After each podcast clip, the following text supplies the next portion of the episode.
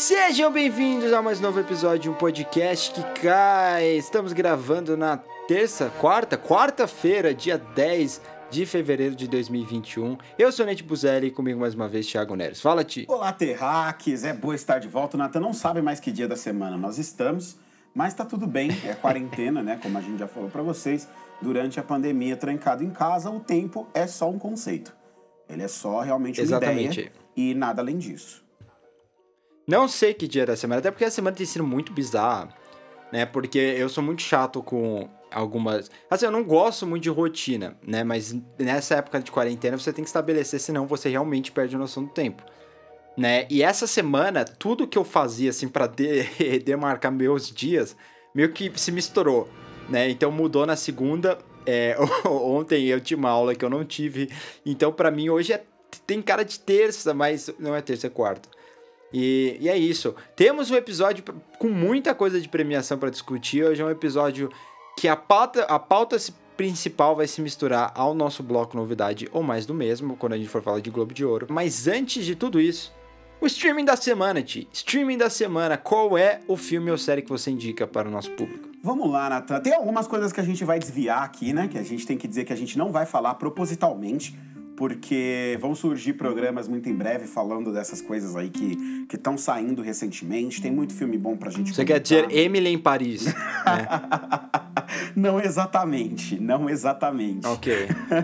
Mas assim, tem, tem muita coisa saindo, tem muita coisa bacana vindo aí. Então tem muito filme bom pra gente comentar. A gente tem. Vai falar bastante de Oscar e de premiações, né, pro futuro. Então a gente vai deixar aí correr. Eu tô devendo ainda, o Nathan não quer fazer, mas eu vou brigar pra gente ter um programa por- de Sound of Metal, porque eu gosto do filme muito mais do que ele.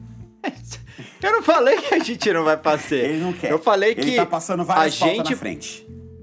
se a gente falar de Sound of Metal, provavelmente seria útil falar dele quando a gente discutir também Forb de Ouro, esses Fatalmente, filmes. fatalmente. Mas vamos lá, deixa eu dar minhas indicações pra vocês então, dar aqui meus streaming da semana.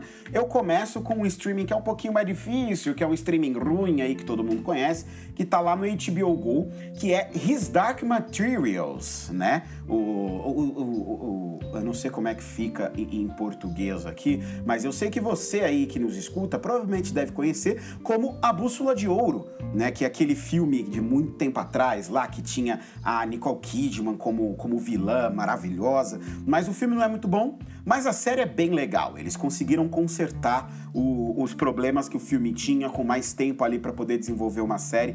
E sinceramente, com uma protagonista muito mais interessante, muito mais carismática e muito capaz que é a Daphne King é, fazendo a Layla e é aquele mundo curioso, né, interessante, onde as pessoas elas têm as almas delas no, fora do corpo delas em formato de animais e o mundo é meio que, que que muito diferente e é uma história sobre diversos universos e tem ursos com armaduras.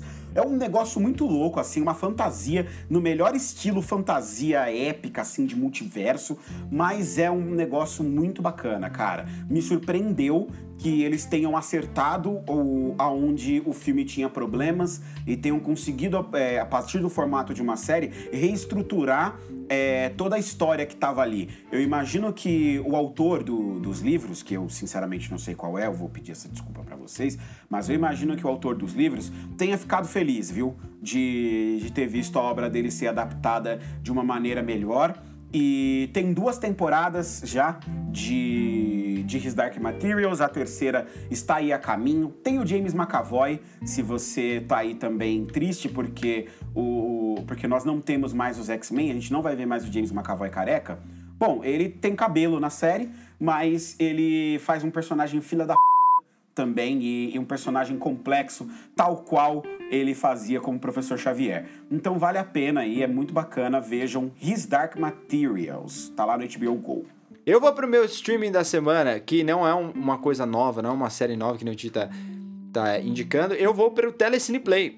Eu vou indicar um western muito velho, é um dos meus westerns favoritos, que entrou no catálogo, não sei se estava muito tempo no catálogo do Telecine Play, mas eu achei no catálogo do Telecine Play e eu preciso indicar esse filme, é um faroeste de 1953, chamado Os Brutos Também Amam, né?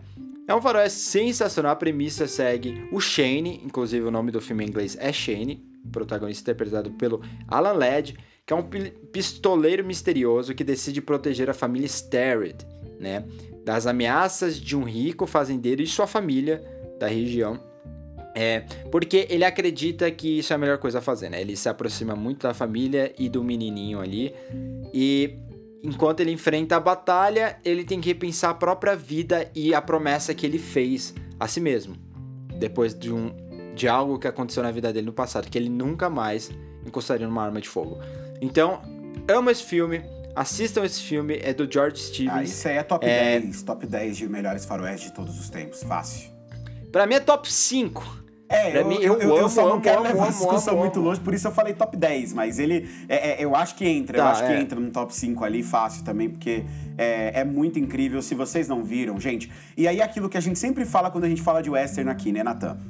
É filme velho, meu amigo, mas não tem filme velho mais fácil de assistir do que o western. Se você tem alguma dificuldade em ver filmes antigos, você acha que é meio sacal assistir filmes dos anos 50, dos anos 60, vai para faroeste, cara. Vai para os faroestes porque eles são leves, eles são filmes é, que eles eram mais pipoca, né, já naquele tempo. Eles tinham essa pegada mais blockbuster, até embora não, não seja um termo muito aplicável para a época em que eles faziam tanto sucesso, mas eles já tinham essa pegada. E, cara, é, é mais fácil de assistir e eles são muito bons. Eles são muito bons. É um gênero é, muito gostoso. E tem. E tem, e, é assim, os faroestes que tem, né, no Telecine Play são incríveis. É Matar ou Morrer, é Sem Lei Sem Alma, Por um Punhado de Dólares, Sete Homens e um Destino. Tem muita coisa interessante aqui. Inclusive o duelo de gigantes que eu fui do Marlon Brando com Jack Nicholson. Uhum. Mas uma coisa que o Ti mencionou, aí fica ainda melhor quando você pega filmes que nem o Matar ou Morrer, ou, ou esse aqui, né, que é o, o Brutus Também Amam, que são filmes em que os índios não são os vilões. Vamos, vamos fazer uma menção honrosa aqui. Que título em português, né, cara?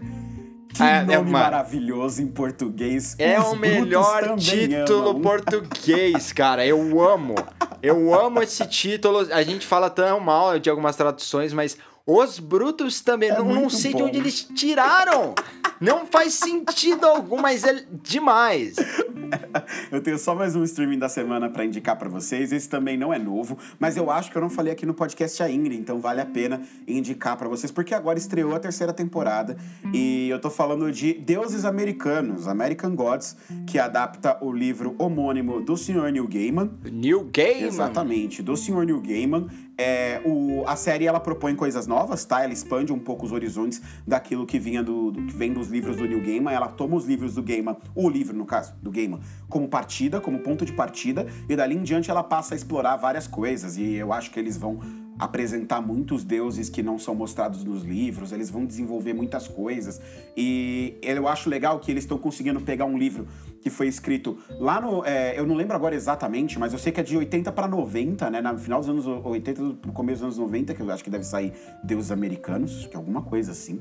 E o tá super atual, assim. Eles estão conseguindo fazer atualizações dos personagens, atualizações dos temas que o filme, que a série aborda de, um, é, de jeitos diferentes. Eu gosto muito das decisões que eles estão tomando até aqui, pelo menos, com deuses americanos.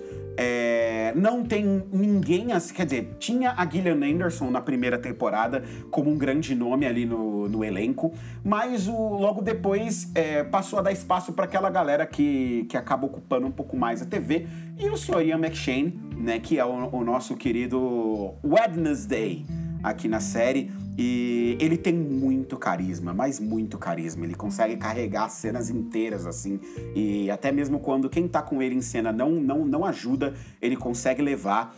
E, bem, gente, é New Gaiman, é muito presença criativo. de cena. Né? É, presença de cena, exatamente. É, é bastante oh. criativo, é muito bacana. As ideias por trás de Deus Americanos são muito divertidas. E você ficar tentando descobrir, quando as pessoas aparecem, que, que Deus é aquele, da onde que veio, para onde que vai. E, e ou, é sempre aquela aura na série de, caralho, mas para onde que isso aqui vai? O que, que vai acontecer? Ela é uma série que consegue te deixar instigado o tempo inteiro.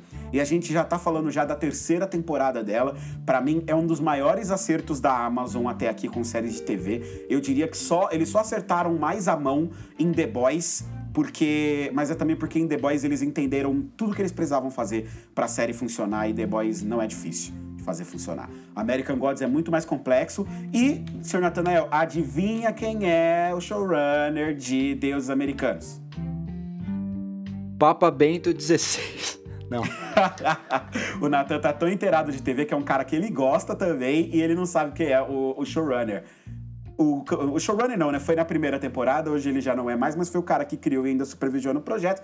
É também o senhor Brian Fuller. Eu ia chutar né, eu ele, mas eu preferi, eu preferi falar o Papa porque era deuses americanos, né? Mas eu tô brincando. mas é, Brian Fuller, é, ele tava com algum outro projeto aí para fazer, deve ter saído por causa disso, né? Não ele, ele, ele tá ainda no, no, no, no comando criativo, tanto de deuses americanos quanto do, do Star Trek Discovery. Ah, é? Né? Ele ainda, é, é ele ainda tá okay. por trás de Discovery também. Então ele faz muita coisa.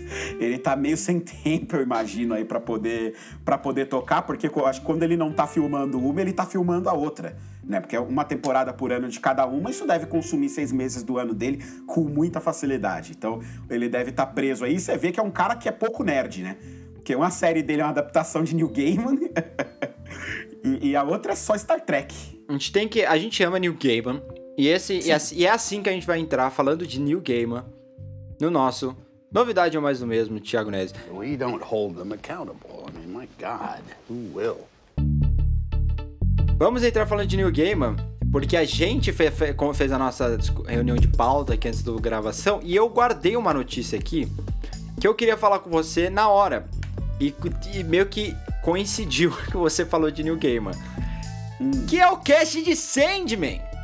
Que foi ah, anunciado ah, é no final de janeiro e a gente não discutiu isso. A série de Sandman é da Netflix.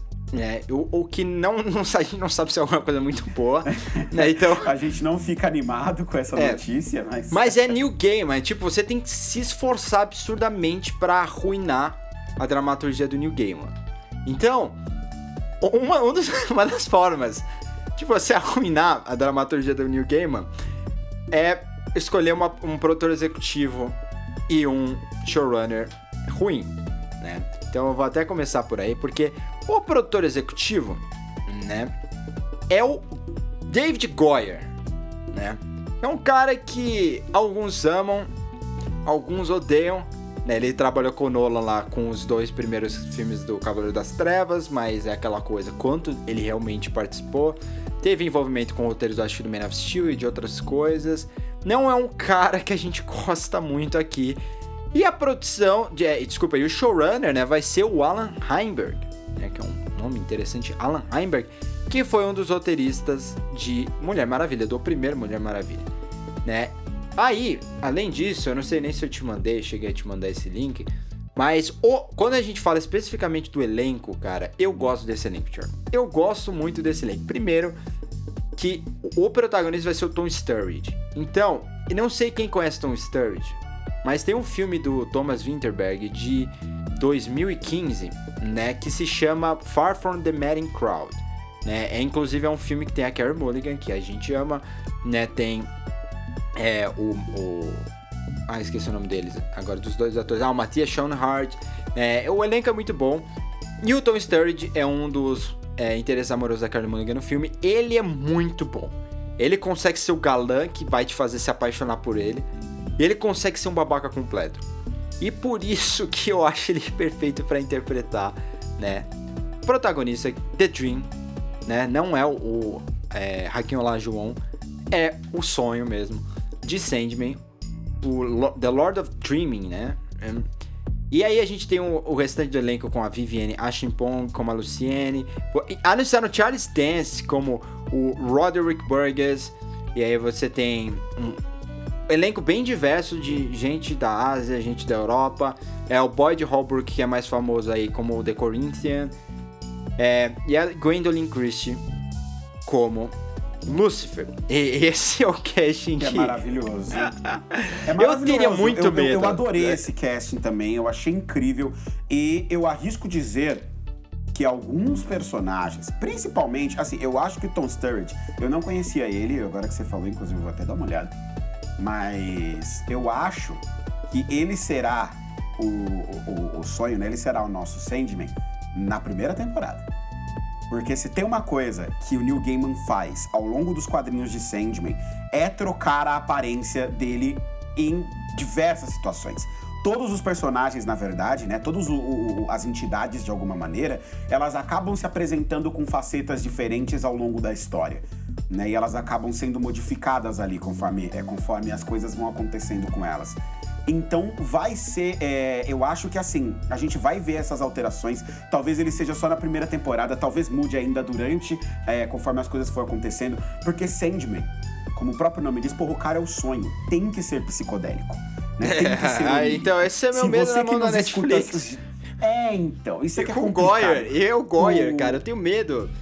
Eu, assim, Assim, eu- o nosso eu sonho seria que o. Isso eu não eu sei que a gente, não, isso não vai acontecer, mas é, o Lindelof pegar Sandman. Tinha que ser. É- Era a pessoa ideal, não, não há a menor dúvida de que era a pessoa ideal. Só que assim, eu, eu- foi uma surpresa para todos nós quando a gente descobriu que o Lindelof ia fazer o Watchmen, né? Porque a gente achou que, primeiro, que Lost deixou ele com um trauma de que ele nunca mais ia querer trabalhar com outra pessoa na vida dele, que ele só ia querer fazer coisa dele dali em diante, que foi meio que ele fez com, com Leftovers, né? E aí ele vai lá e ele pega uma. Ele pega um- uma plot ali, um, um- livro, e ele se apropria daquilo e faz um negócio dele. E ele fez a mesma coisa com, com o Watchmen ali. E seria incrível ele fazer isso com o Sandman também. Só que Sandman, é, assim como é complicado mexer com Alan Moore, é complicado mexer com o Neil Gaiman também. Principalmente quando você tem muita assinatura naquilo que você quer fazer, né? Então É. eu não sei o quanto o próprio Damon Lindelof se sentiria confortável em fazer alguma coisa é, dentro desse universo de Sandman e, e mexer com essa obra do Neil Gaiman. Mas sabe eu acho que o Alan tá- Moore ainda mais espinhoso. Eu até eu, Eu até sei, mas aí e que tá. Eu acho que bem, o mas- Alan Moore, o Alan Moore é um cara que você não vai ter como colaborar com ele, porque ele te odeia, né? Agora, mas o Neil Gaiman, ele normalmente ele tá sempre colaborando, né, com o, com os, os produtores e roteiristas das séries deles. Então, parte de mim ficaria feliz demais, porque assim, a gente sabe que o Lindelof colaborou com o Tom Peota pra fazer é, Leftovers nas três temporadas Uhum. né? E, e- e uma colaboração dele com o Neil Gaiman pra fazer Sandman, caramba, seria incrível, isso explodiria minha cabeça, cara. Eu eu fico, nossa, eu, é só sonhando. Eu torço pra, pra Netflix não destruir Sandman, porque a gente ama muito Sandman. Sandman me lembra da juventude que eu passava horas na Saraiva, na Livraria Cultura, lendo, porque eu nunca tive dinheiro pra comprar Sandman. Cara, aqueles livros desse tamanho aqui de grossura, é 300 reais. Na época, hoje tá ainda mais caro. Laura Bose, que participa aqui com a gente, inclusive, tem a coleção completa, viu? Tem tudo. Hashtag empresta, Laura. Empresta. Eu devolvi um pra ela esses dias. eu devolvi o dela, que tava aqui em casa com uma cota comigo.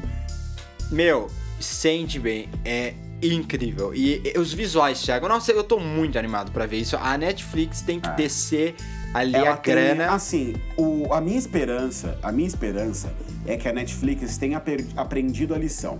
A gente vai acabar comentando um pouco mais sobre isso no futuro. A gente já deu já alguns spoilers pra vocês, mas a gente tem falado bastante sobre a guerra dos streamings. A gente tem falado pra- é, bastante sobre como a Disney chegou pra modificar o mercado e como a Netflix vai ter que correr atrás do prejuízo. Esse é o caminho.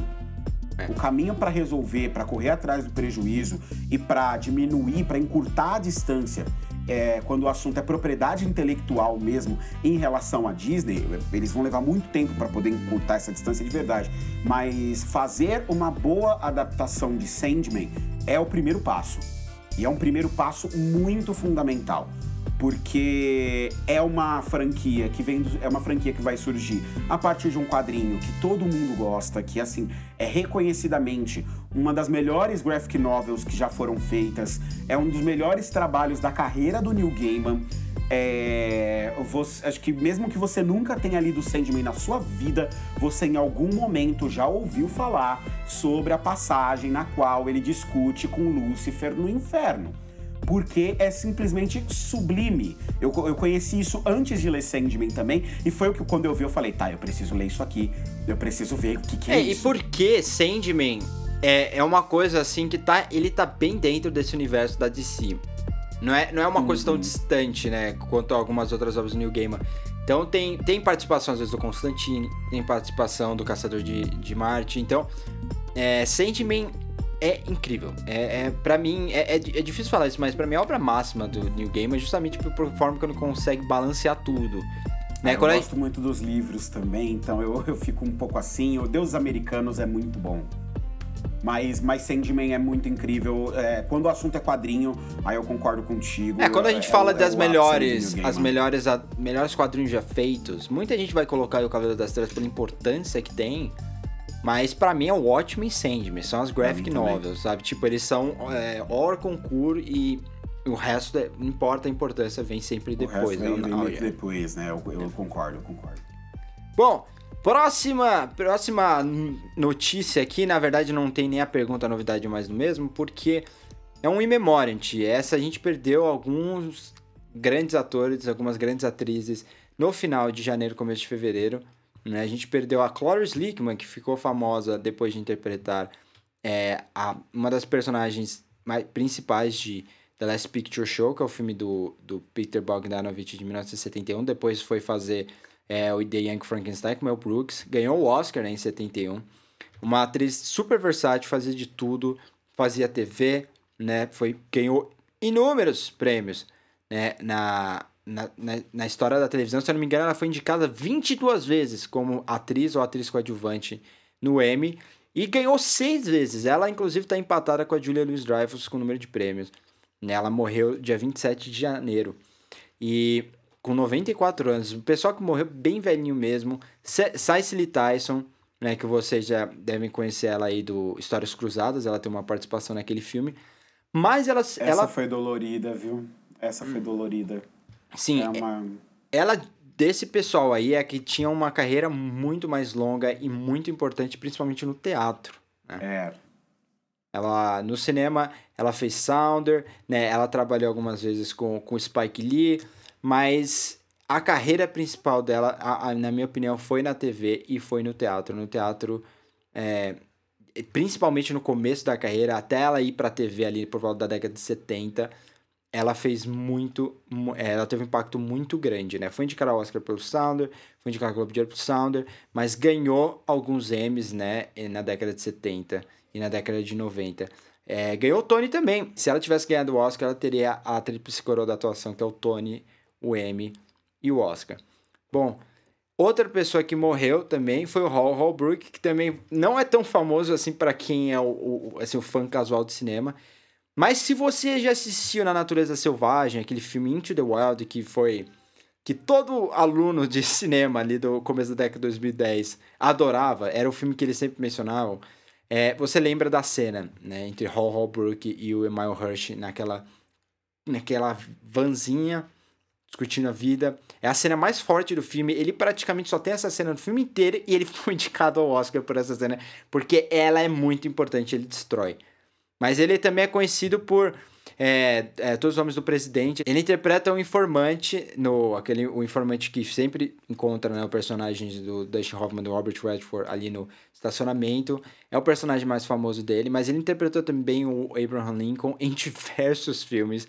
E não é à toa que o Spielberg deu um papel para ele no filme do Lincoln, dessa vez não interpretando o Lincoln, né, mas para participar por causa da importância dele um dos grandes atores da história também. E, de novo, todos esses não eram só de cinema, mas eles explodiram né, em diversas outras mídias. E para terminar, o mais famoso dos três, infelizmente, também bem velhinho, Christopher Plummer. Né? Christopher Plummer, você deve conhecer ele por diversos filmes. Né? Morreu com 91 anos né, no último dia 5 de fevereiro.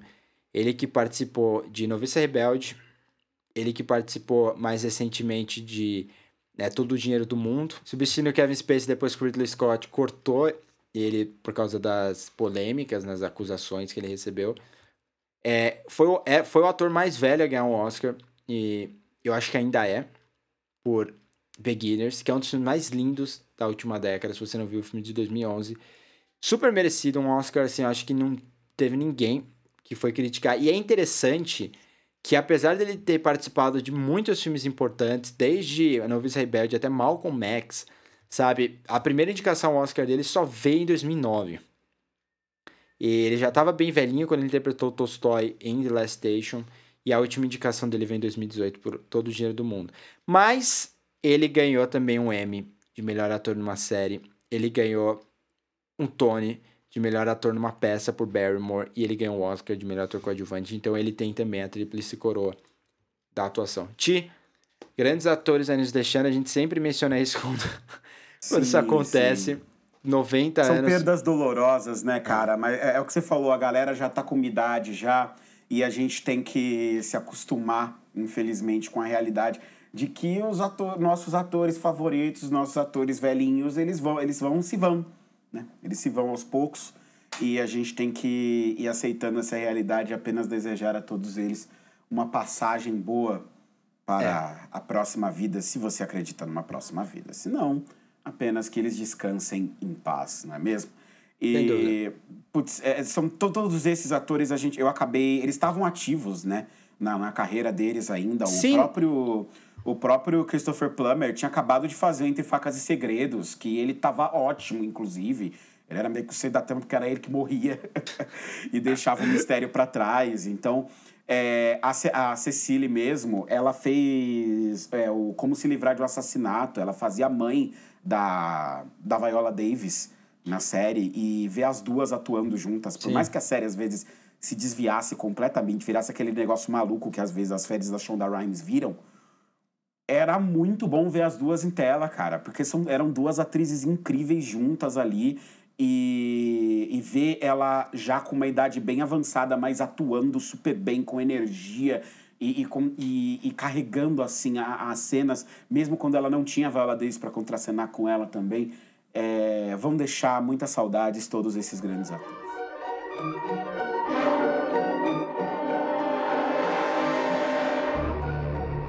Natan, eu vou eu, eu, vou agora falar algumas das notícias que eu trouxe aqui, né? Como o Nathan falou, o programa de hoje a gente vai ficar comentando muitas coisas que aconteceram, a gente vai acabar falando das premiações e tudo mais, mas eu vou trouxe também algumas notícias aqui pra gente poder debater, né? E, e comentar sobre.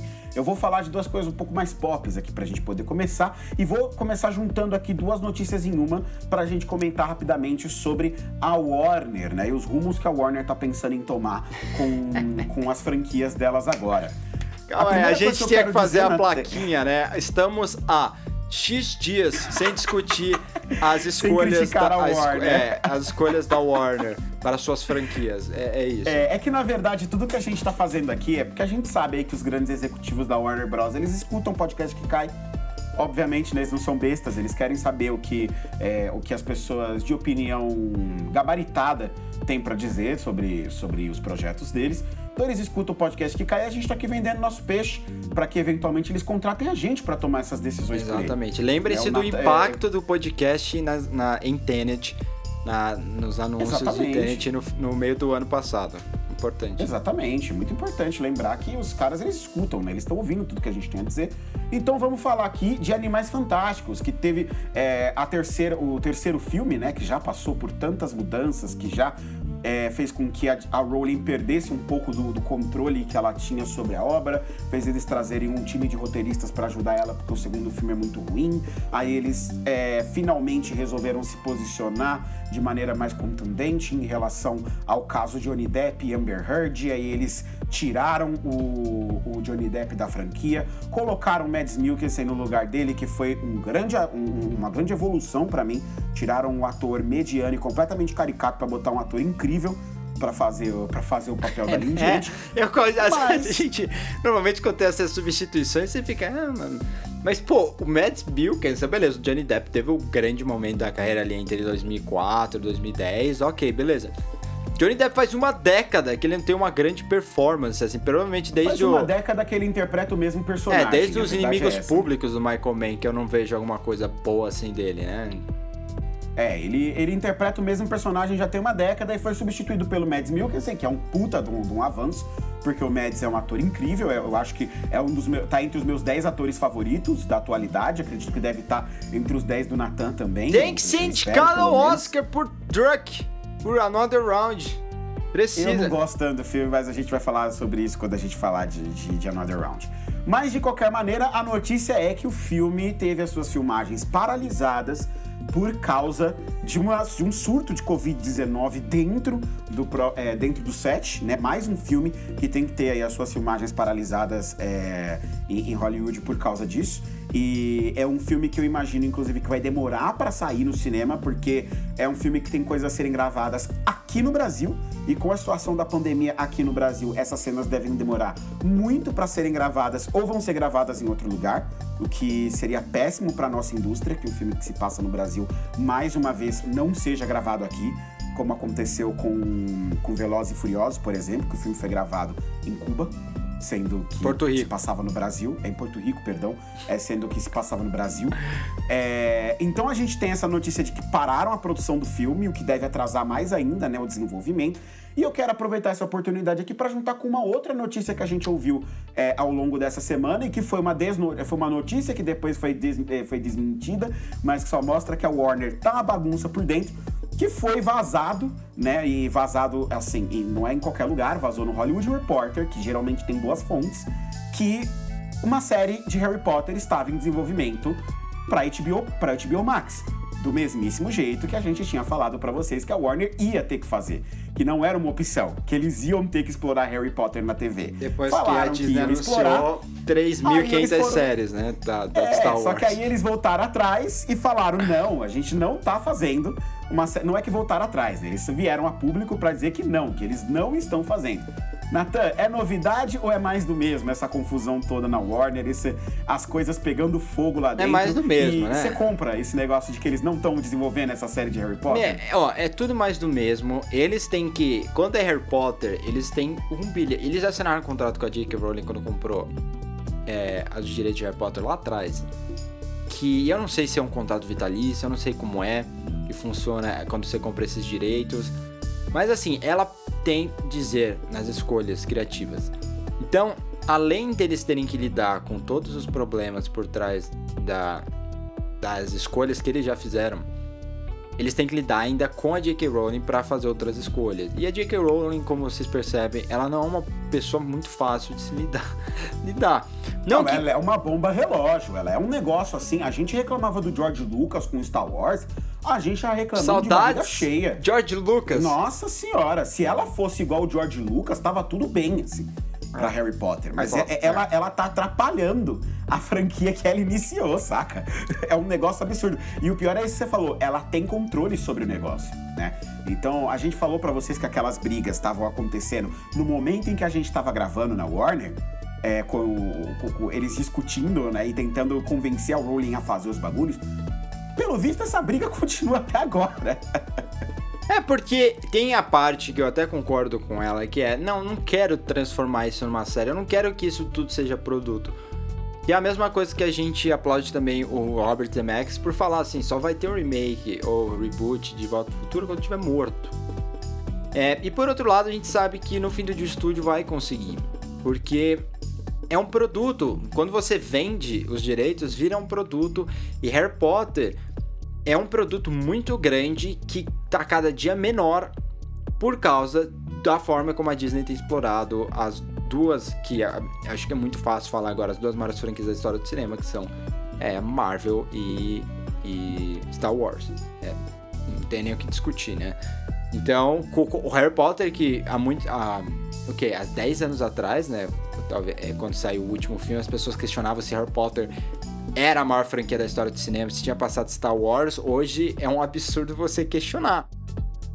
Não tem nem cabimento nessa pergunta. Então, a Warner deve estar tá louca da vida querendo re, reforçar essa a, é, é, a, franquia de Harry Potter de alguma forma e a gente sabe que eles vão conseguir, a questão é, é de tempo mesmo.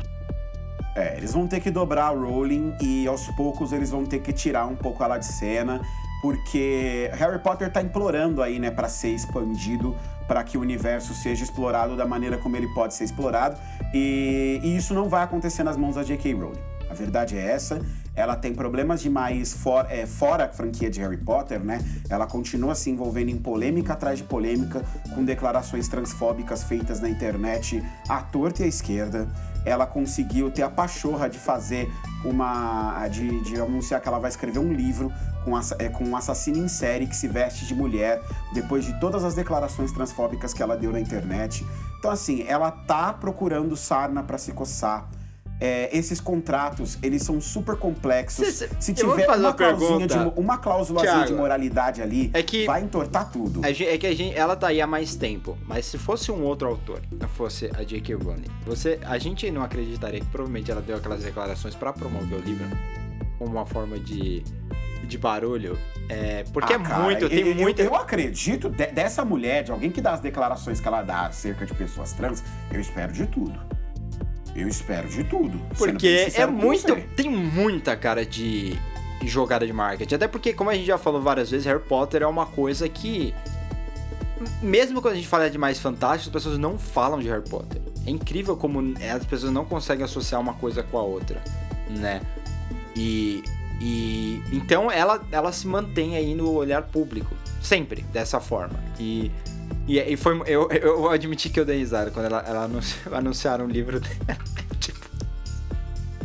Eu não acredito, eu, eu, é muito engraçado. Eu, eu, não ri porque, para mim, assim, a essa altura do campeonato, o fã de Harry Potter já sofreu tanto na mão dessa mulher, sabe? A gente já tá tão de saco cheio dela que eu não conheço um fãzão, assim, um Potterhead igual eu sou, é, que o, o, rádio infelizmente não tem imagens, mas se vocês pudessem ver o meu fundo aqui agora quando eu falo com vocês, vocês iam ver uma imagem do Harry ali no fundo, vocês iam ver a minha varinha aqui do lado. Harry Potter é de longe o que eu mais tenho coisa colecionada, assim, é, é a minha, foi a franquia com a qual eu cresci. Eu gosto muito de Star Wars, mas eu não cresci assistindo Star Wars e indo ao cinema ver os filmes de Star Wars. Foi Harry Potter que fez isso por mim.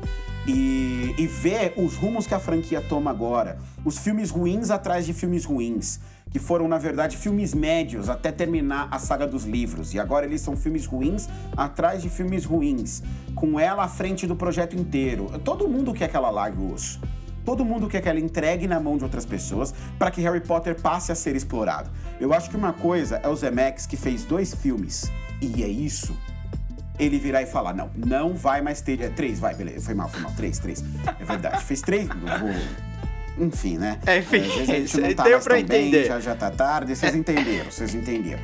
Mas assim, uma coisa é o Zemeck fez três filmes, foi lá, fez o que ele tinha que fazer, ele não fez um parque temático, ele não fez site, ele não escreveu livro, ele não vendeu... Ele não tem um, ele não, vende, não tem um universo é, expandido, Ele não saiu né? por aí fazer uma marca de hoverboard para vender. Ele não transformou a franquia dele em um produto para além do que ela já era enquanto filme. A ideia dele era fazer os filmes dele, ele fez os filmes dele e para ele tá bom, ele contou as histórias que ele queria contar. Isso não é o que a Rowling fez. Ela tem os fil ela tem os livros todos que ela escreveu, aí ela tem os filmes, aí ela expandiu o universo de um jeito cagado numa história, é numa história, numa peça de teatro que é mal feita e que depois descobriu que supostamente era uma fanfic, um negócio meio maluco, É, não é dela, que né? para mim é, é, é, mas ela lançou como sendo. Né? Então, eu, eu, eu para mim, não, eu, eu não, não engulo essas histórias. Então, para mim, ela virar e falar: não, eu não quero que transforme Harry Potter num produto, querida, alto, alto lá. Tem dois parques temáticos, você vem, você encheu o cu de dinheiro vendendo um monte de coisa, você vendeu varinha, você vendeu cachecol, você fez, você fez tudo o que você poderia fazer para transformar Harry Potter em um produto. Agora é tarde demais. Ficar de preciosismo e dizer que só você só vai fazer filmes com você à frente do, do processo criativo, com você escrevendo o roteiro, depois de você já ter feito tudo isso, você ter criado um site para os seus fãs ir lá, se cadastrarem e você ir expandindo o universo, agora só você pode expandir, não é assim que funciona. Não é assim que se constrói um universo expandido. A Marvel mostra que não é, a DC mostra que não é, Star Wars mostra que não é. Todo mundo que faz universos expandidos bem feitos não faz essas coisas, sabe? Sabe que você precisa trabalhar com mais de um, ator, um autor, que você precisa explorar mídias diferentes. Star Wars conseguiu recuperar os fãs com The Mandalorian. Porque tava todo mundo tão chateado com, com, com Ascensão Skywalker que tava todo. É, então, tava de ressaca com Star Wars, sabe, cara? Eu não queria ver, eu demorei para ver The Mandalorian. Eu só vi a primeira temporada de The Mandalorian quando a segunda tava para estrear. E eu ainda vi, ainda vi meio assim, porque a primeira temporada não é tão boa, mas na segunda melhora pra caramba. Parece Rebels, né? Que a primeira temporada é mais ou menos e a segunda é, é a melhor temporada. E, então a segunda temporada de The Mandalorian é muito boa, mas é a mesma coisa, sabe? Eles trazem um monte de diretores diferentes para poder fazer. Cada diretor faz uma, uma, um episódio da série com uma coisa diferente. Gente, o Robert Rodrigues dirige um episódio da segunda temporada de The Mandalorian. E um episódio tão incrível, que, tipo, é um episódio com, a, com as cenas já são tão boas, que quando termina o episódio e aparece lá, dirigido por Robert Rodrigues, e você fala, ah, agora eu entendi por que, que essas cenas de ação são tão é, legais. então, mas aí que tá, o, o Harry Potter, você tem uma semente, todos os filmes têm sementes que são, eu não diria nem são plantadas, mas que elas estão ali para serem plantadas e desenvolverem esse universo gigante de Harry Potter. Porque mesmo Animais Fantásticos, não, não tem nada que a gente já não saiba, né? E, e, Animais Fantásticos, eles são roteirizados pela J.K. Rowling. E assim, ok, vocês podem alegar, ó, não, ela não está adaptando o livro dela, porque o livro de anima, Animais Fantásticos não é um livro, né? É meio que um catálogo, assim, sabe? Não tem um, é. não é um romance. Então, ela basicamente está criando a história pro filme. Só que a J.K. Rowling é roteirista, gente. Uma pessoa que tá há, há 30 anos escrevendo para páginas, você vai ter, levar ela para escrever para o cinema, você precisa ter um diretor muito chato para fiscalizar esse processo, tipo o que o Fincher fez com a. E é, um com... diretor com culhão e com independência, né, dentro do, do estúdio, com, com nome o suficiente. E o, o David Yates não é esse cara. Mas é. tem que ser um diretor com, com, com independência, com capacidade para virar e falar, cara, não, isso aqui não vai entrar. Eu vou cortar tudo isso aqui porque isso aqui não funciona, isso aqui não se encaixa é, e, e, não dá para usar. A Rowling, ela por ser escritora, ela escreve de um jeito que funciona para literatura. Pode funcionar para literatura, mas gente, roteiro não assim, é difícil imaginar uma coisa mais diferente do que um roteiro para cinema de um livro. As pessoas que é, só acham que é igual quem nunca leu um roteiro, quem nunca pegou e viu como é que um roteiro é escrito. É completamente diferente, gente. O roteiro ele é uma peça muito mais técnica Sim, do que um livro. É um esqueleto. O roteiro é um esqueleto. É. Imagina que você, o livro, o livro tem uma narrativa. O livro tem uma narrativa. O roteiro não tem uma narrativa, porque o roteiro ele é escrito para tela. Então a narrativa quem define é o diretor. O roteiro escrito sozinho, ele não tem narrativa. Então é muito diferente. É quase como. É, é parte do processo, mas não é o processo como é o livro. E, e é isso, e é por isso que é difícil você ver grandes autores é, é, conseguindo dar esse salto de escrever para tela com a mesma qualidade. A, a, que me vem à mente na hora é a Gillian Lynn, a Gillian Flynn, desculpa, a Gillian Flynn que escreveu Gone Girl, mas aí tinha o Fincher, né? Como diretor, uhum. né? E, e ela que trabalha assim de roteiro, mas tem um diretor que manja muito e vai saber dizer para ela isso, isso funciona, isso não funciona. Vai saber o que cortar, né? Vai saber virar para ela e falar, então, isso aqui eu acho que não vai funcionar, vamos pensar de um outro jeito, vamos pensar alguma outra solução, alguém que seja capaz de acrescentar. O David Yates, até agora, ele vai pro quê? Pro quarto, pro quinto filme dele na, na saga Harry Potter? É, foi pra, ele começou no Enigma do Príncipe, né? nada. É, ele. Não, na, na Ordem da Fênix ele assume. Ordem da Fênix, Ele desculpa, assume na Ordem da Fênix. Então ele fez a Ordem da Fênix, Enigma do Príncipe, os dois últimos e esses dois Animais Fantásticos. Ele vai pro sétimo. Ele vai pro sexto filme dele, na, ele vai pro sexto filme dele, é, sétimo filme dele na franquia. E até agora, ele não acrescentou rigorosamente nada ah, a mas, Harry Potter. Mas ele estabilizou, né? Vamos, eu acho que. Mas eu não queria essa estabilidade, de verdade, porque ele estabilizou o quê? Porque para mim, o Cálice de Fogo e o, e o Prisioneiro de Azkaban são filmes melhores do que a Ordem da Fênix e o, e o Enigma do Príncipe, que são os dois primeiros filmes dele. Então, para mim, ele não estabiliza nada. Muito pelo contrário, para mim, ele piora as coisas. Ele faz aquele basicão, ele é aquele diretor arroz com feijão e que não é o que Harry Potter precisa agora. Eu, novamente, pergunte a qualquer Potterhead por aí na rua qual é o filme mais interessante de Harry Potter. Cara, se você tiver o mínimo assim de noção de cinema, você vai responder que é o Prisioneiro de Azkaban. Porque quem dirige é o Alfonso Cuarón. É um cara que tinha alguma coisa para trazer para ali, sabe? O filme tem cenas que são, que são assustadoras, o filme constrói tensão muito bem, o filme consegue ser é, um pouco pitoresco, assim, sabe? Você tem a percepção de que eles são bruxos e assim, as coisas. É, o filme ele tem um ar um pouco gótico. Ele trabalha, assim, assuntos bem adultos de uma forma juvenil. É, é o, jovem, o, filme, né? ele, o, você vê que há uma mudança. É, e assim, é, é, da água pro vinho, da, da saída do Chris Collins pra entrada do Quaron.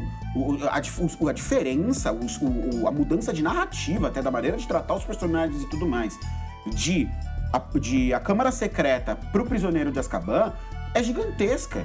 Tanto que, é, assim, quando é houveram salto. boatos, é, quando anunciou-se a franquia de Animais Fantásticos, né? Eles não anunciaram o Yates de imediato no retorno dele. E todo mundo ficou na expectativa de que eles pudessem trazer o Quarão de volta. Ah, mas não iam trazer. Quem, por que eles iam trazer voltar. o Quarão de volta?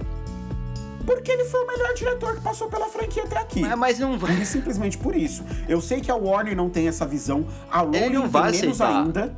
E eu também acho que ele não aceitaria. Hoje ele já é um diretor oscarizado. Mas eu, eu não acho já... Yates tão ruim. Talvez eu, eu gosto de Enigma do Príncipe. Eu, eu gosto bastante do Enigma do Príncipe. Eu acho que talvez seja um dos é meus dois favoritos. É porque você não leu o livro. É que tá, eu não li o livro. Eu tô analisando o filme individualmente, né? Mas... Sim, é, é que assim, pra quem leu o livro, é uma, o Enigma do Príncipe é uma frustração muito grande.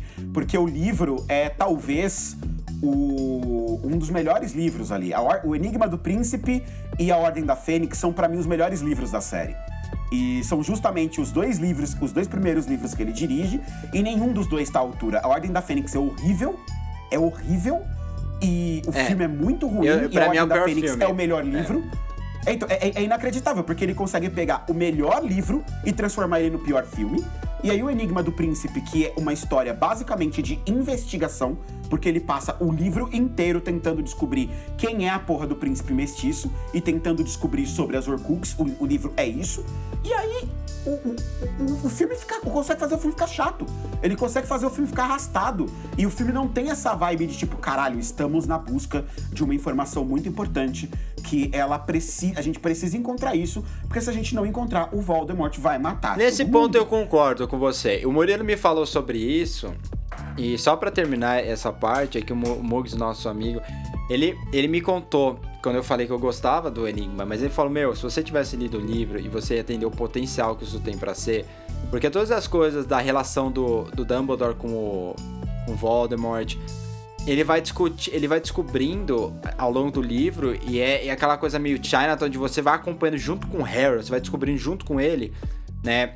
Então, isso uhum. realmente não tá no filme. Então, eu imagino a frustração de vocês, porque é, você vai pro cinema esperando ver aquela coisa específica que você mais gosta no livro, né?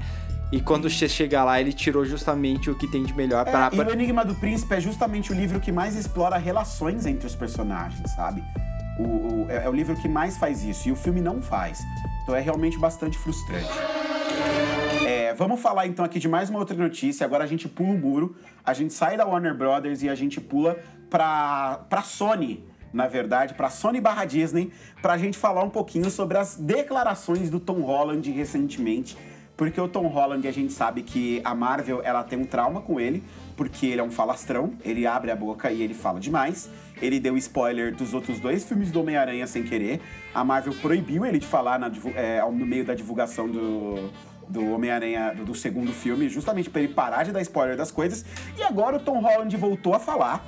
Primeiro ele falou que o Homem-Aranha 3 seria o filme solo de super-herói mais ambicioso já feito. Isso aí nas palavras dele. E aí depois, quando todo mundo pegou essa declaração dele, pegou todos os boa, é, pegou todos os retornos, né, que o Alfred Molina vai voltar. E aí o Jonah Jameson, já, o, o, o, o J.K. Simmons já voltou como Jonah Jameson. E aí as pessoas pegaram esses rumores, ele falando que o filme é ambicioso e a Marvel se preparando para se afundar no multiverso. 2 mais 2 são 4, todo mundo falou, a gente vai ter o Andrew, o retorno do Andrew Garfield e o retorno do o retorno do Tobey Maguire. Vai acontecer, o Aranha Verso é real. E aí vem o Tom Holland e fala que, o, que o, tanto o Tobey Maguire quanto o Andrew Garfield não estarão no filme. Para mim, aconteceu de novo ele falou mais do que devia, tomou a carcada do Kevin, do Kevin Feige, aí foi lá desmentir. Mas É, isso eu é não mais do vejo pra mesmo. onde a Marvel vai. Isso é mais do. É mais do mesmo, É, é mais do mesmo, não tenho o que falar. Aí, aí a gente pode parar até nisso, porque a gente sabe que onde tem é, fumaça tem fogo, né? E, e, e esse é o caso aí, por mais que não, nunca será o filme mais ambicioso de super já feito, o filme mais ambicioso de super já feito é Batman Retorno, de 1992. É, é verdade. Olha, eu te entendo. Eu não vou nem dizer que eu discordo, porque faz sentido. Filme solo, né? Eu isso. acho que o mais ambicioso a gente concordaria É, que então, seria mas sei o lá, eu acho o. Deadpool bastante ambicioso também. O primeiro Deadpool. Eu, eu, eu Deadpool acho é ele, uma ele não piada. era, não era uma aposta, mas não era uma aposta segura. Ele é bastante ousado. Eu acho o Deadpool bastante ousado, mas Essa é a notícia mais rápida que a gente tem aqui hoje. Eu vou passar pra uma aqui é, que saiu o quê? Há, há dois dias, não sei, saiu hoje, saiu agora, saiu agora, que é a Bella Ramsey. Sabe a Bella Ramsey de, de que faz a a não sei que Mormon de Liana Game of Thrones? Mormont em Game of Thrones. Ah, é isso, a Liana Mormon. É a Liana Mormont que aqueceu os nossos corações quando comeu o cu dos Lordes do Norte numa reunião lá pra poder defender a Sansa e os Stark. Então ela conquistou nossos corações ali. Bella Ramsey vai estrelar a série de The Last of Us.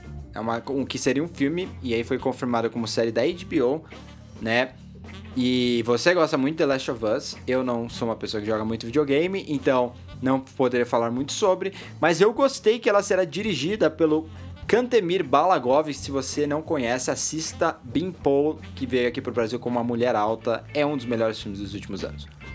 Qual é a sua reação aí, novidade mais mesmo? Novidade, novidade, novidade. Apenas boas novidades aqui. Mulher Alta é um filme muito, muito, muito bom. Assistam, vale muito a pena. E a Bella Ramsey, cara, ela é, é o que eu falei, ela conquistou os nossos corações lá em Game of Thrones. Ela também está em, em His Dark Materials, tá? Que eu indiquei pra vocês aqui agora. Ela tá na segunda temporada. É, deve aparecer, deve aparecer novamente na terceira, porque ela tá ali num contexto muito importante ali dentro da série. E, e ela é boa atriz, cara. É- Ela é boa atriz, ela tem. Ela consegue. Ela, ela tem aquele, aquele imãzinho, né? Ela consegue tra- atrair a atenção pra ela. E ela tem uma carinha de Ellie que eu posso, que eu acho que pode funcionar. A Ellie no primeiro jogo ali tem. Acho que tem 15 anos quando a história começa. E The Last of Us é um jogo da Naughty Dog, que é justamente conhecida, né, uma desenvolvedora que ela é conhecida por fazer jogos com uma pegada mais cinematográfica. Né? Eles bebem muito no cinema para poder fazer os, jo- os jogos deles e a grande prova disso é Uncharted, que esse sim o Nathan gosta pra caramba, ele, ele jogou todos aí que eu sei, ele é um grande fã de, de Uncharted. E o, o, grande, o, o grande pulo do gato de The Last of Us é justamente que ele, ele leva isso para um outro nível. Essa fusão da linguagem cinematográfica com, o- com os videogames, o The Last of Us ele, ele se afunda nisso, mais do que Uncharted faz. E não à toa, ele abalou as pessoas muito agora no segundo jogo, no The Last of Us Parte 2. Vai levar muito tempo até a série chegar nesse ponto que é o, o, o segundo jogo, pra mim, é, é melhor que o primeiro, embora o primeiro ainda seja um puta jogo. É, mas deve render aí uma série de TV muito interessante e que eu não acho que deve dar o salto de tempo que o jogo deu. Porque entre o primeiro e o segundo jogo se passam alguns bons anos. E É, eu tem que acho ser a outra série, Ela coisa. deve, é, a série ela deve contar a história do jogo, mas depois ela deve seguir de maneira independente ali, contando o, o que acontece nesse inteirinho. E, e vai contar o começo justamente porque escolheram a Bella Ramsey, Sim. que tá na idade ali pra poder adaptar realmente o primeiro jogo da franquia. É, é assim, Então não eu, tem eu, eu como... tô feliz, gosto da escolha e tô ansioso já, quero assistir, porque de pós-apocalíptico é uma das coisas mais legais que a gente teve nos videogames aí nos últimos anos, com tranquilidade. Eu sinceramente acho que não tem como você atingir o mesmo nível de uma obra que já atingiu o pico com o videogame quando você participa da ação, daquela interação no, no que o videogame te dá. Cinema é uma outra mídia. Você traduzir ci- é, videogame pro cinema é uma coisa que ninguém mostrou que consegue fazer até agora, né? É. Porque você tá participando da interação, você participa da ação, você participa de tudo. O cinema é você assiste, você acompanha, né? Você é um voyeur. No, no, no videogame, não. No videogame você é o personagem. Então, eles Sim. vão trazer um jogo que chocou as pessoas quando você tá participando pra jogar pra uma outra mídia em que você só vai acompanhar de longe. Eu não confio que vai funcionar muito bem, mas vamos ver. Como você mesmo falou, por causa dos saltos temporais, eles têm que fazer uma outra coisa, né? Então talvez eles encontrem uma outra narrativa que funcione dentro do, do- do- da televisão. É, eu, eu, eu até eu, eu até penso que o primeiro jogo de The Last of Us, como ele bebe muito nessa questão de puxar da linguagem cinematográfica para contar a sua história, ele se encaixa é, mais fácil como uma obra como uma obra para TV. Eu acho que ele pode funcionar melhor. O segundo já é mais dependente disso que você descreveu e é um jogo que inclusive ele só funciona e ele só gera esse incômodo nas pessoas porque ele entende esse lugar dele de que é, vo- é você que está no controle desse personagem e é você que está gerenciando as atitudes dele aqui. Então, o que esse personagem faz de alguma maneira é você que está fazendo. E por isso há uma conexão entre, é, entre vocês dois e é mais fácil você se identificar com essa personagem. É um jogo que brinca com isso e que ele manipula essa sua percepção para te gerar sensações. E aí, como isso vai ser traduzido para um filme ou para uma série de TV, aí eu acho muito mais difícil mesmo. A o The Last of Us Part 2, eu acho muito difícil, quiçá inadaptável da maneira como a gente viu nos jogos.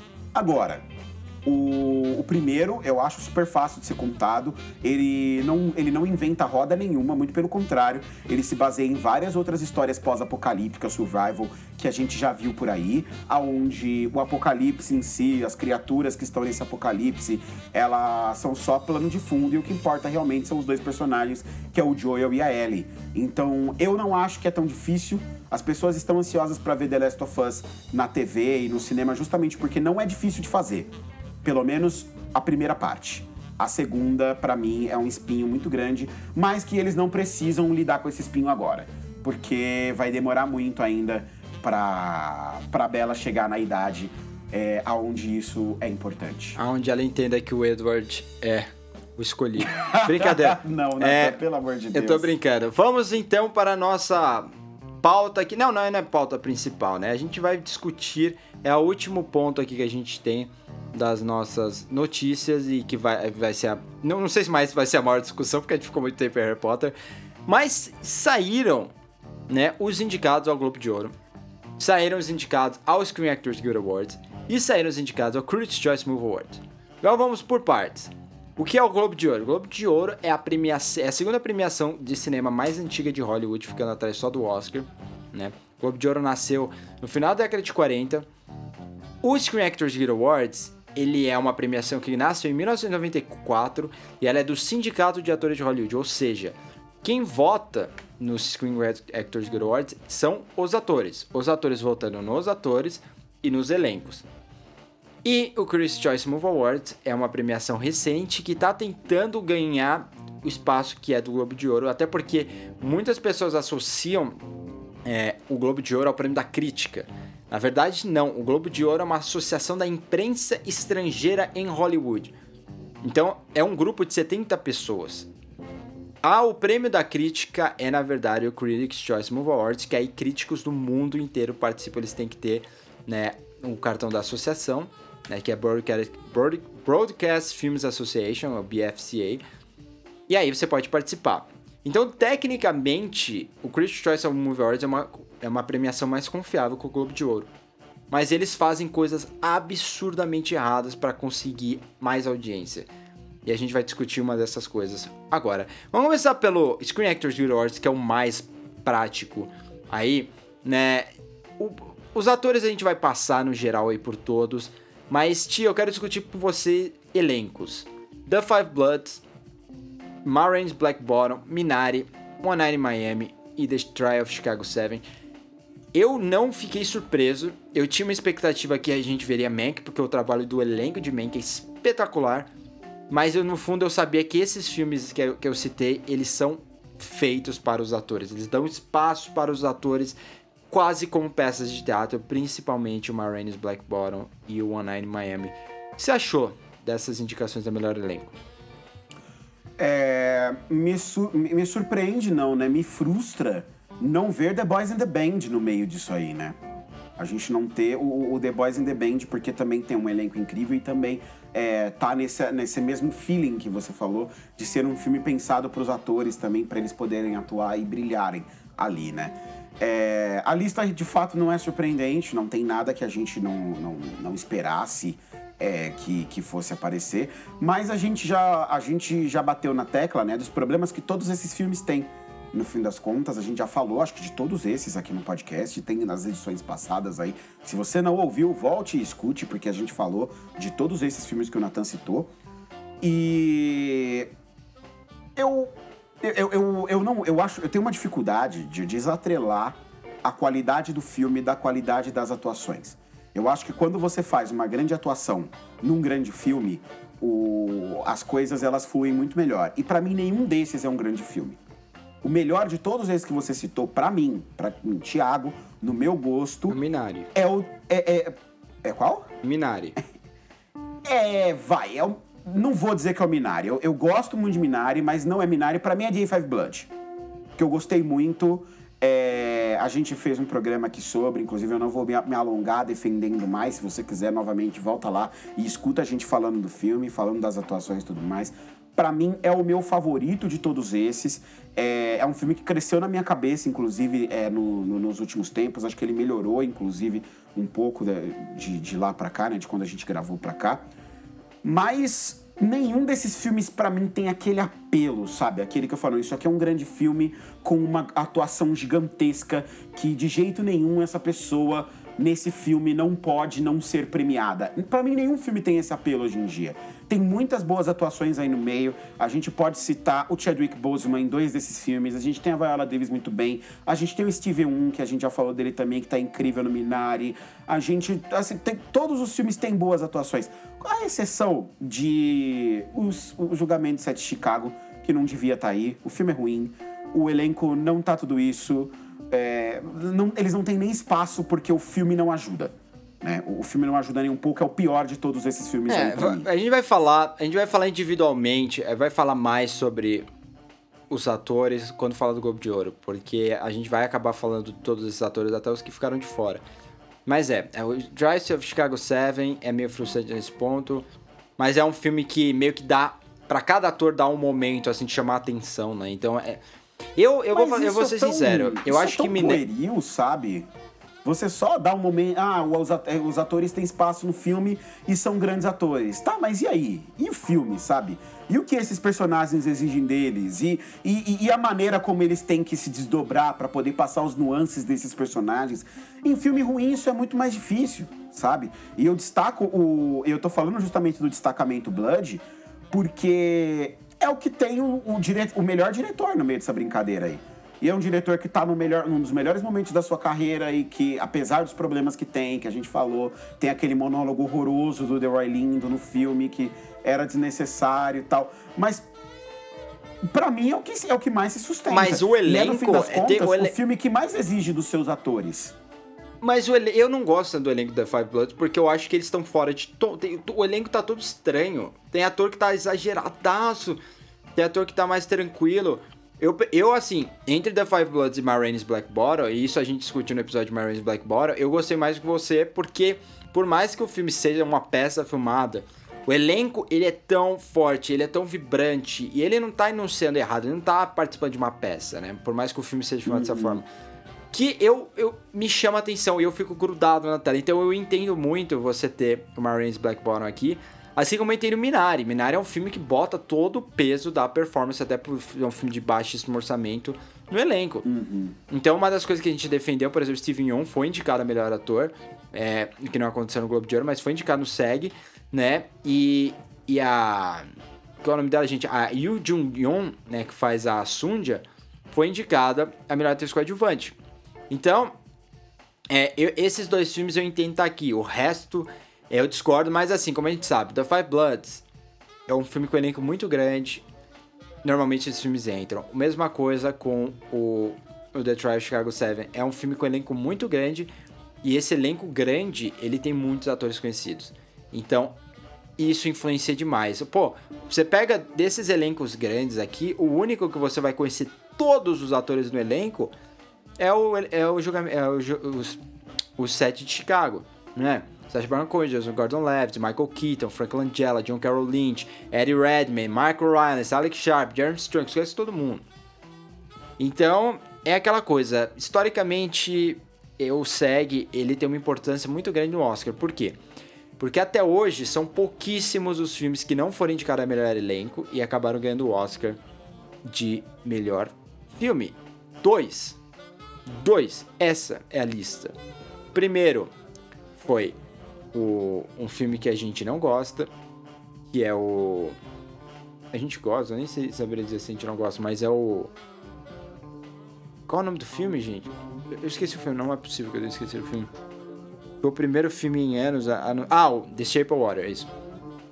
Ah. O primeiro filme foi o Forma d'Água, filme do Guilherme Del Toro, no ano em que não, não estabeleceu um favorito. Ele ficou fora do SEG de melhor elenco, acabou ganhando o Oscar de melhor filme. E o segundo foi Green Book, aquela porcaria. então, o que isso diz sobre a temporada de premiações? A gente não sabe ainda. Essa é a verdade. A gente não sabe se realmente Nomadland vai acabar sendo favorito ou não, ou se não vai importar o fato que ele só tem dois atores profissionais lá no meio, por isso não foi indicado, né? Ou se realmente vai, isso vai dar um boost para um, um julgamento do set de Chicago lá. O set de Chicago, tenho que falar o nome direito.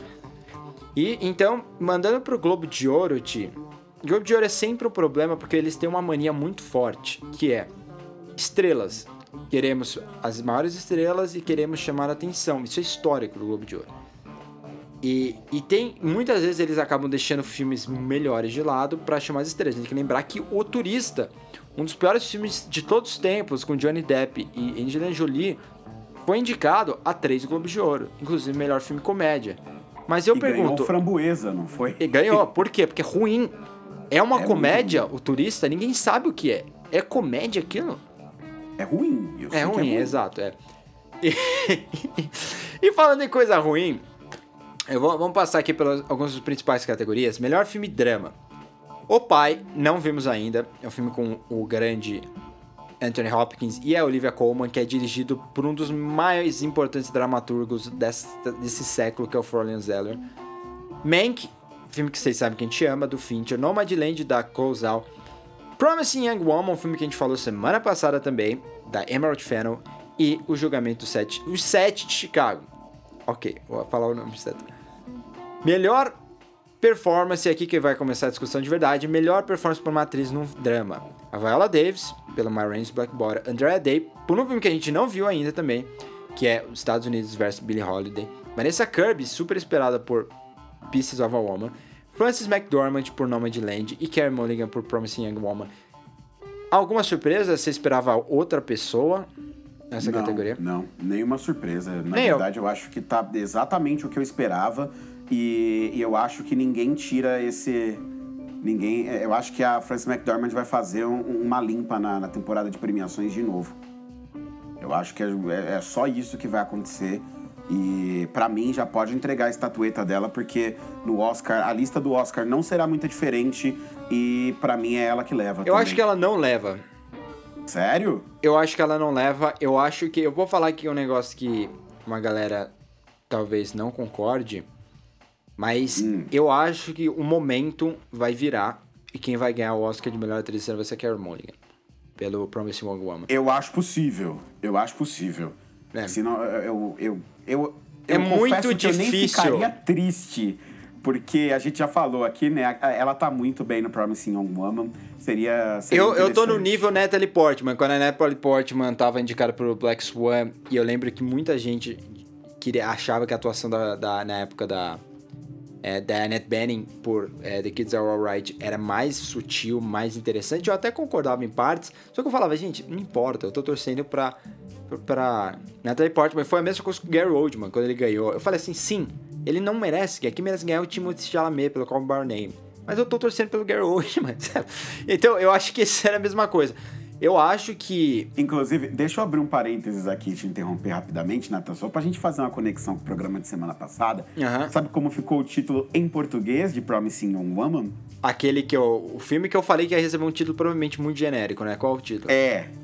Sabe como ficou? Ah. Bela Vingança. Bela Vingança. Boa.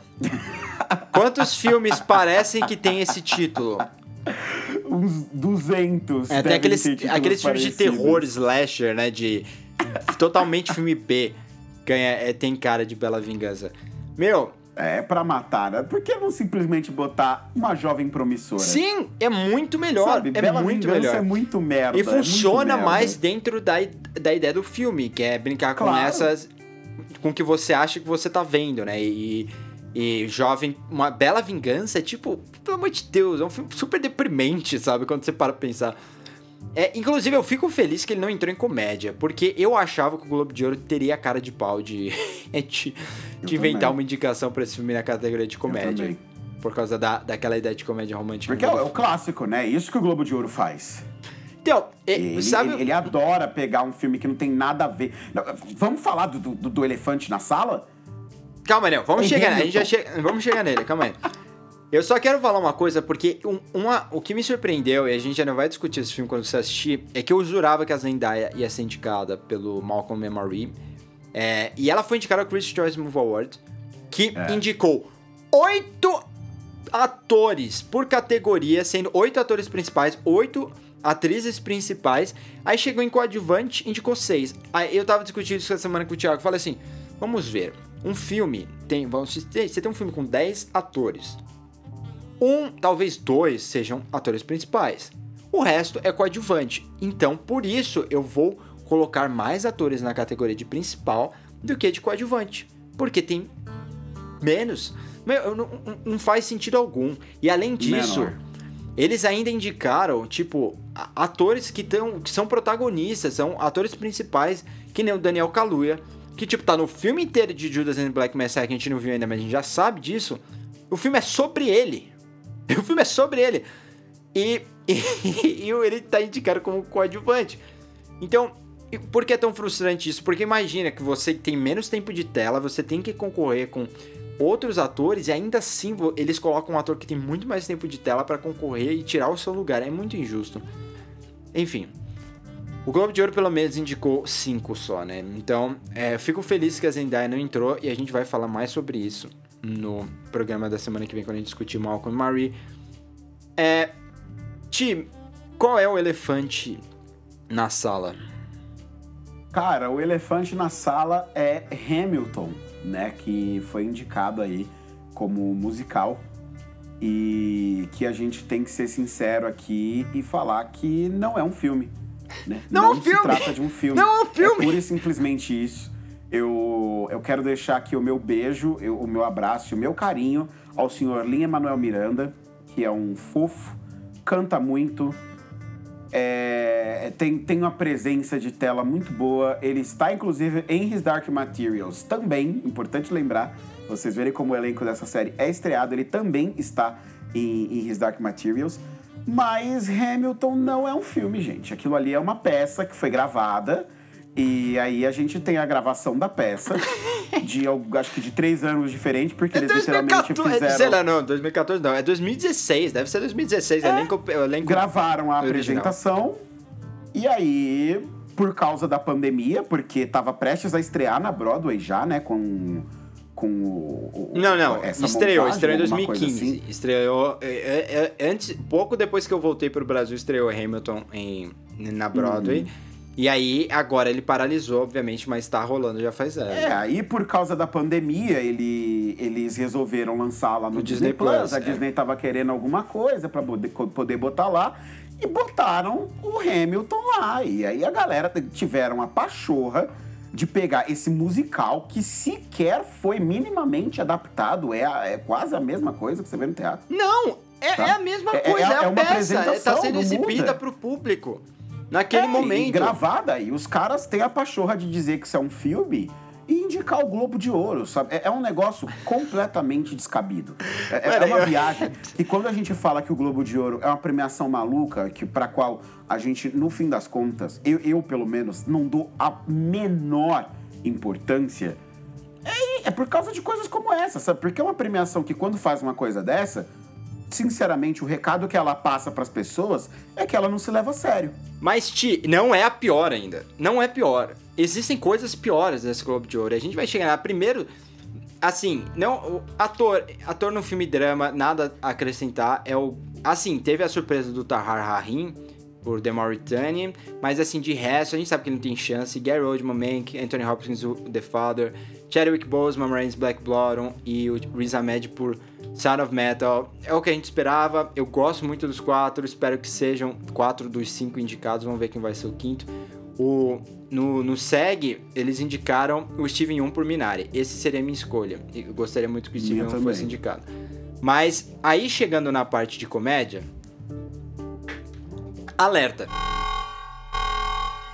Toca o alerta aí. Toca o alerta porque eu tenho aqui o primeiro, o primeiro novo bloco do podcast que cai, que é podcast. São hot takes. São opiniões que talvez sejam controversas que a gente vai defender aqui. E o meu primeiro podcast aqui é dizer que Palm Springs é a melhor comédia de 2020 e é melhor sim que Borá 2. É muito melhor que Borá 2. Palm Springs é o filme mais é um dos filmes mais divertidos de 2020. É tem grandes performances assim de seus atores com a, na Christian Milioti e no Andy Samberg.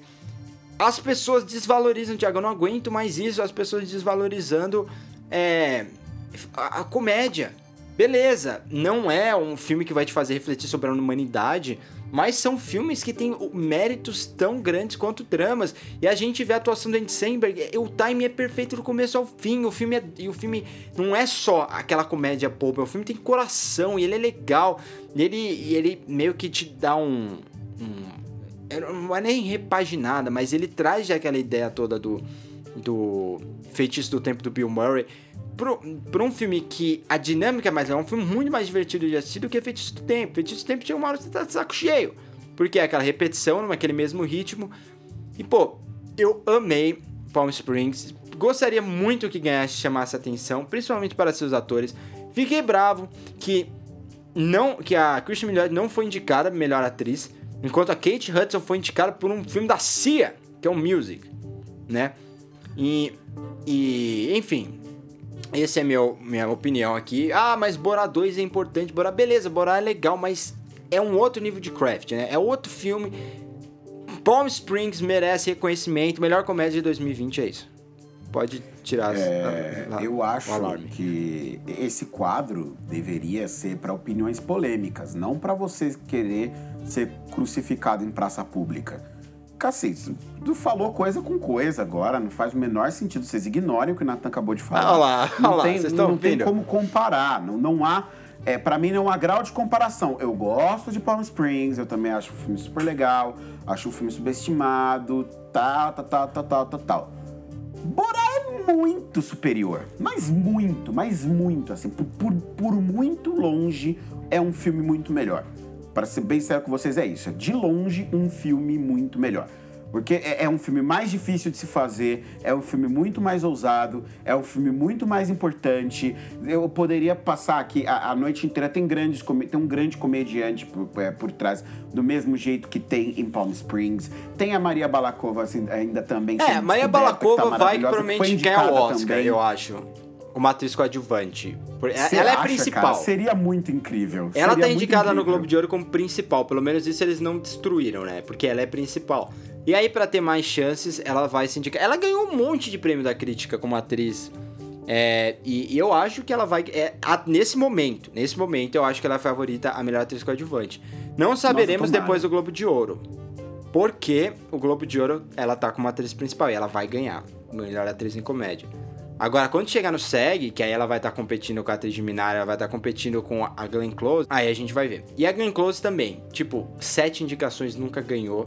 Seria a oitava indicação dela e ela nunca ganhou, mas Falar mal, vamos falar mal de coisas aqui, rapidinho. Duas das indicações eu, mais... Eu, eu, quero começar ainda aqui na categoria de atriz, de atriz pra comédia, porque, vamos lá, eu amo ela, é, é, ela é maravilhosa, a gente já falou dela várias vezes aqui, mas a Anya Taylor-Joy por Emma é pra fuder. Mas quem você indica? Tipo, Cara, tira a Kate lá, Hudson. A, põe a, põe a, a, a, menina que você falou do. Sim, do, mas tira a Kate Hudson. Eu tô imaginando que você tire dois, né? Porque a Kate Hudson não. Eu não vi music, eu não sei dizer, mas. Porra, a Anya Taylor Joy, cara, ela. Esse filme é ruim. Ela não. Quer dizer, o filme O filme é. É, o filme é ruim. O filme não é bom. Não sei se é ruim. O vai- filme é água muito engessado. O filme é muito É, ele é, o, fi- engessado. ele é o famoso filme água com açúcar, assim, sabe? Tipo, ele não, não, não, anima você e tal. E, e ela, ela é o centro do filme, mas ela também não tá tão incrível. A atuação dela no Gambito da Rainha, por exemplo, é incrivelmente superior. Ela tá É, ela tá melhor. indicada, ela recebeu essa, indicação como atriz em, em Sim. série e telefilme. Mas aí que tá, Thiago, eu não vou criticar. Você, Eu critico porque me parece aquelas atuações que ganham indicação pelo nome. Mas você não indicar indicaria a Taylor Joy? Eu entendo nessa Aqui situação. Nessa situação eu entendo. Eu sou do Globo de Ouro, eu sou parte da indústria, eu sou apaixonado pela Taylor Joy. Eu tenho a chance de vê-la pessoalmente. Eu não vou indicar a Taylor Joy, eu vou indicar a Taylor Joy. Só pra poder ter oportunidade de, de encontrar com ela no jantar depois da premiação. Sim, e ainda vou falar assim, sabe o voto que te fez passar da linha do, do, do corte, né?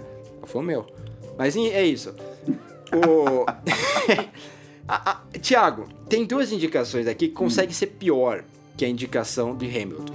Que é James Corden, a Rapaz. melhor ator de um filme comédia musical por The Prom, que é do Ryan Murphy, obviamente, né? E Jared fucking Leto, indicado como ator coadjuvante por é, um filme que eu nem lembro o nome. Estou procurando o nome aqui nesse momento porque eu. Ah, aqui ó, The Little Things, que é um filme em que ele está contracenando com Denzel Washington. Então, eu, eu fico pensando assim, eles nem têm a justificativa de dizer, pô, o cara tava contracenando com um de ator ruim, e aí eles chamam a atenção, porque o cara tava contracenando com Denzel Washington. Jared Leto é a pior coisa de The Little Things desse filme da Netflix. Não é que ele não está bem, ele é a pior coisa. Das todas as coisas ruins desse filme, ele é a pior. Ele consegue ser pior que o Rami Malek. E o Rami Malek é um ator que, assim, não é muito expressivo, né? Então, porque ele está... Aí eu pensei, não, isso é típico do Globo de Ouro, né? O Globo de Ouro faz essas coisas. Indicaram o Aaron Taylor Johnson anos atrás, que é era o pior ator lá do Animal, da Animais Noturnos. Aí o SEG foi e indicou o Jared Leto de novo. Eu falei, por quê? Mano, o Charles Dance, coitado, tá fantástico em Mank. Ninguém se importa. Ninguém se importa. Ator de TV. E aí, Jared Leto recebendo indicações, cara. E aí, James Corden, que é também a pior coisa do The Prom, que é um filme ruim. Também indicado a. Meu, desculpa. não- Cara, eu não vi The Little Things. eu tô ficando nem calvo, vi estresse. o- eu não vi nenhum dos dois filmes no fim, da- é, no fim das contas, então não tenho muito o que julgar. Não veja, Mas o que, não o que eu veja, posso é te ruim. Dizer, o- Não, tudo bem, mas o que eu posso te dizer é: são dois filmes. Hamilton não é um filme. E ele está indicado. Mas, entendeu? mano, esse é o meu problema. O aqui, pior por de tudo é você não- ter Hamilton e The Prom, porque aí você tem um filme que não é um filme e você tem um filme muito ruim que é da Netflix também. Tipo, Tudo bem, pelo menos é um filme. Pelo menos um filme. O, o- a indicação de, de Hamilton, ela não tem pé nem cabeça. Não tem como dizer que, que alguma coisa consegue ser pior do que você indicar uma peça de teatro pra uma premiação de cinema, cara. É, é não, eu concordo, mas pelo menos você pode dizer, caramba, é bom, pelo menos eu gosto de assistir. É alguma coisa que saiu, alguma mídia eu gosto de assistir. The Prom é muito ruim. Tipo, The Prom é muito ruim. E, e, o, e esse filme The Little Things, não é que o filme todo é ruim, porque é um filme que tem Denzel Washington, nunca vai ser ruim, assim. Mas o Jared Leto é muito ruim.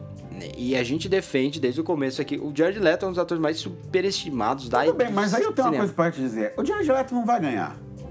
Não sei, mano. Eu não sei. Eu fico preocupado com eu essas acho coisas. que ele vai ganhar. Ele sabe? tirou o Oscar. Tem muita do- gente na frente dele aqui ainda que poderia ganhar. Ele tirou o Oscar do Mas- Fassbender, velho. Mas você, tem, 2011. vo- mas você tem como me dizer que Hamilton não tem chance de ganhar? Sim, porque quem vai ganhar vai se borar.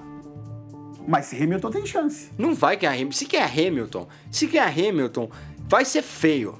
Vai ser muito feio. Já tá feio, foi indicado. Eles não estão ligando pra feiura mais. Bom. Tem muita chance de ganhar. No fim das contas, Hamilton tem chance de ganhar. É isso que me revolta. Não só ele não é um filme e está indicado uma premiação de filmes, como ele tem chance de vencer. Essa chance é real, ela existe. Beleza, vamos falar de boas surpresas então aqui. Ótima surpresa, fiquei feliz. Um- uma atuação que a gente gostou, um filme que a gente gostou mais do que muita gente, que Bill Murray, On the Rocks. É, muita gente não gostou, a gente se divertiu. E a gente gostou muito do Bill Murray. E ele foi indicado como ator coadjuvante, né? Por um, Alegria. sim, estou muito feliz. Ele não, ele não foi indicado ao, ao SEG, infelizmente. Eles preferiram indicar o Jared Leto e deixar o Bill Murray de fora, o que para mim devia ser crime contra a humanidade. Mas é, fico muito feliz que ele foi indicado ao, ao Globo de Ouro, porque, é, é, de novo, ele merece, ele é muito bom. É, Helena Zeng é um filme que você não viu, eu não sei se você viu ainda, News of the World, que é um, é um filme não. com Tom Hanks, é um western do Paul Greengrass. Depois vê, me fala o que você achou. Eu achei um bom filme. É, e ela tá muito boa, ela faz uma menininha é, alemã que cresceu, é, passou grande parte da infância assim com uma tribo indígena nos Estados Unidos, ali no Velho Oeste, na época da Guerra da Seção. É muito de, é, não é divertido, mas é um filme muito interessante, a forma como eles conduzem, e todo filme que tem o Tom Hanks também vai chamar a sua atenção. E, eu, e, e a outra surpresa aqui foram a, foi a dupla indicação, eu vou dizer assim, porque de resto é mais ou menos o que a gente imaginava, até as categorias de direção eram os nomes que a gente imaginava para o Globo de Ouro, com Aaron Sorkin, com a Emerald Fennel e com a Regina King. É, mas a, uma surpresa aqui é a dupla indicação do Trent Reznor e do Atticus Ross, que por anos foram deixados de lado aí por muitas, é, muitas premiações, apesar de eles ganharem o Oscar logo de cara com a rede social. É, e eles foram indicados aqui por Soul e por Mank. Então, pra gente é, basicamente terminar esse podcast, qual é a sua trilha favorita? Você prefere Soul ou você prefere a trilha de Mank? Eu acho que Mank. Eu acho que Mank. É, eu gosto muito das duas, mas eu, eu acho que eu vou ficar com Mank porque há um contexto contado ali, né? Há, um, há uma história que é contada também, é, ela é contextualizada a partir dessa composição da trilha. Mas eu, eu confesso que é um daqueles casos onde qualquer, qualquer alegria me diverte, sabe? Qualquer um dos dois que seja premiado, para mim, vai estar vai tá bem entregue. Ou seja, nenhum dos dois vai ganhar, né? É. Exatamente. ai, ai. E saindo um pouco do cinema, é, antes da gente terminar, vamos falar aqui da melhor minissérie ou telefilme, que é uma categoria que a gente raramente fala, a gente nem focou em, em TV aqui, porque não é tão importante, né? Mas tem uma discussão Nem que é um muito pouco. interessante. E se, se, o M consegue ser esquizofrênico, o Globo de Ouro é. pra TV, então é mais Globo de Ouro é o contrário do M. M gosta de premiar sempre os mesmos, o Globo de Ouro sempre muda. Às vezes sem sentido algum. Mas tem três minisséries aqui, que, na verdade, as quatro. Todas as minisséries que estão aqui são interessantes. Normal People da Hulu, é, Gambito da Rainha da Netflix, Small X da Amazon, que a gente discutiu todos os episódios especificamente, The Undoing da HBO e o Unorthodox da Netflix. É, todos esses. É, todas essas minisséries, telefilmes são, são interessantes. Só que existem dois que a gente gostou mais. E pelo menos é, eu tenho um que eu gostei bem mais, só que eu acho que você gostou mais assim no mesmo meio. De qualquer forma, é uma discussão aí para colocar pro público. Não sei quantos já viram o Small X, mas qual é melhor, Small X ou Gambito da Rainha? E outra coisa, qual você acha que vai ganhar? Isso ainda é uma discussão mais interessante. É, é uma discussão à parte, né? Assim, para mim quem ganha é o Gambito da Rainha e ganha justamente pelo fator que a gente já destacou aqui, de que o, o, o Globo de Ouro gosta de chamar atenção. É mais pop e o Gambito também. da Rainha, é, o Gambito da Rainha foi um fenômeno, né, esse ano, comparado a Small X, que é, é o exato oposto, né? Tem muita gente que nem sabe do que, que a gente tá falando quando a gente fala de Small X. O Gambito da Rainha, todo mundo sabe, foi um estrondo muito grande, se tornou rapidamente ali a série mais assistida da história da Netflix e, e, entrega ali grandes atuações, entrega um resultado bacana que a gente já comentou aqui também, tem programa aí, é só vocês ouvirem. A gente também falou sobre a série inteira. É, fez um programa e inteiro o... sobre o Game Time. É, e, e, eu, acho, eu acho curioso a gente comparar as duas, porque é, são duas séries tão diferentes, né? É, uma não, não, tem nada que ver com a outra, uma vai para um caminho completamente diferente da outra, uma antologia que aborda questões de racismo no, no, numa parte da Inglaterra, a outra é a história de uma enxadrista, sabe? Um, um negócio completamente diferente uma da outra. Então é até estranho a gente comparar essas duas séries, e eu acho que qualquer comparação que a gente faça de duas coisas tão diametralmente opostas é, seria. Ela vai acabar fatalmente dependendo de gosto, sabe? Eu gosto muito das duas, eu gosto do resultado que as duas séries trazem, mas eu sempre tendo a. E aí é o meu gosto, né? Eu sempre tendo a gostar de coisas que trazem um aspecto social mais importante dentro da obra. Para mim, a, a, o, um filme, uma série de TV, é, ele alcança uma outra maneira de me tocar, né, de me fazer me importar com aquela história, quando ele me traz um contexto social que é, que é muito importante. E esse, para mim, é justamente o problema de Gambit da Rainha e é o que sobra em Small X. Então, para mim, eu digo que eu prefiro Small X. E, mas quem vai ganhar é o Gambit da Rainha, eu não tenho a menor dúvida. Eu não, não, não tem como não ganhar. Eu vou falar o seguinte. É, eu falo que eu deixei na minha.